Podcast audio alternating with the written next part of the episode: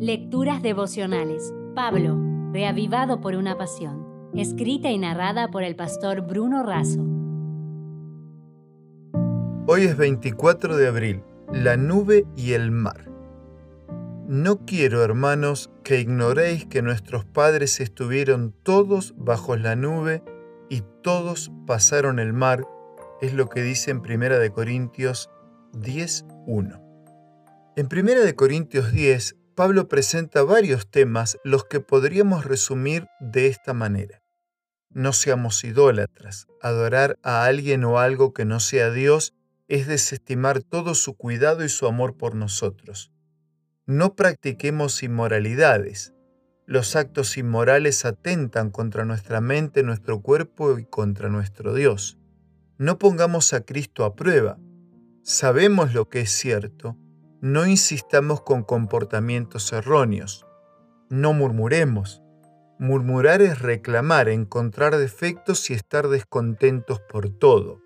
Los murmuradores se creen perfectos pero están equivocados. No van a la iglesia para adorar, sino para criticar. Nadie está seguro o libre de pecar, así que el que piensa estar firme, mire que no caiga. No nos ha venido ninguna tentación que no sea humana, sin embargo, Dios es fiel y no permitirá que seamos tentados más allá de lo que podemos soportar y proveerá liberación.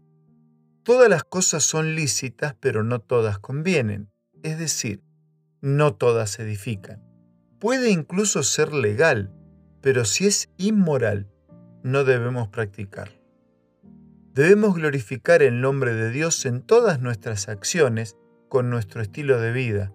Dios necesita que cada uno de nosotros vivamos el cristianismo día a día. Un prólogo antecede todas estas orientaciones que nos muestra cómo es posible seguir estos principios.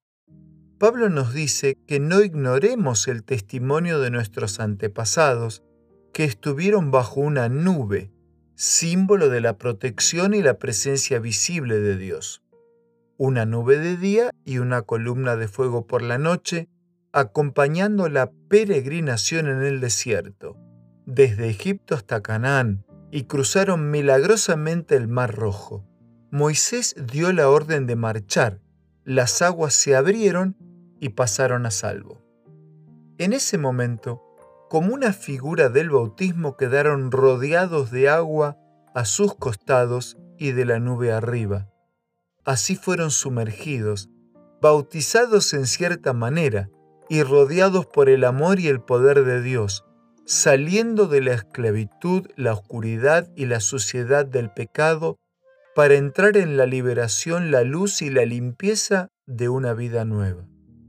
Por eso dejándoles un abrazo y concluyendo nuestra reflexión de hoy, digo, de Egipto a Canaán, de criatura de Dios a hijo de Dios, de la tierra al cielo. Dios quiere hacer lo mismo en nuestra vida. ¿Puedes darle permiso?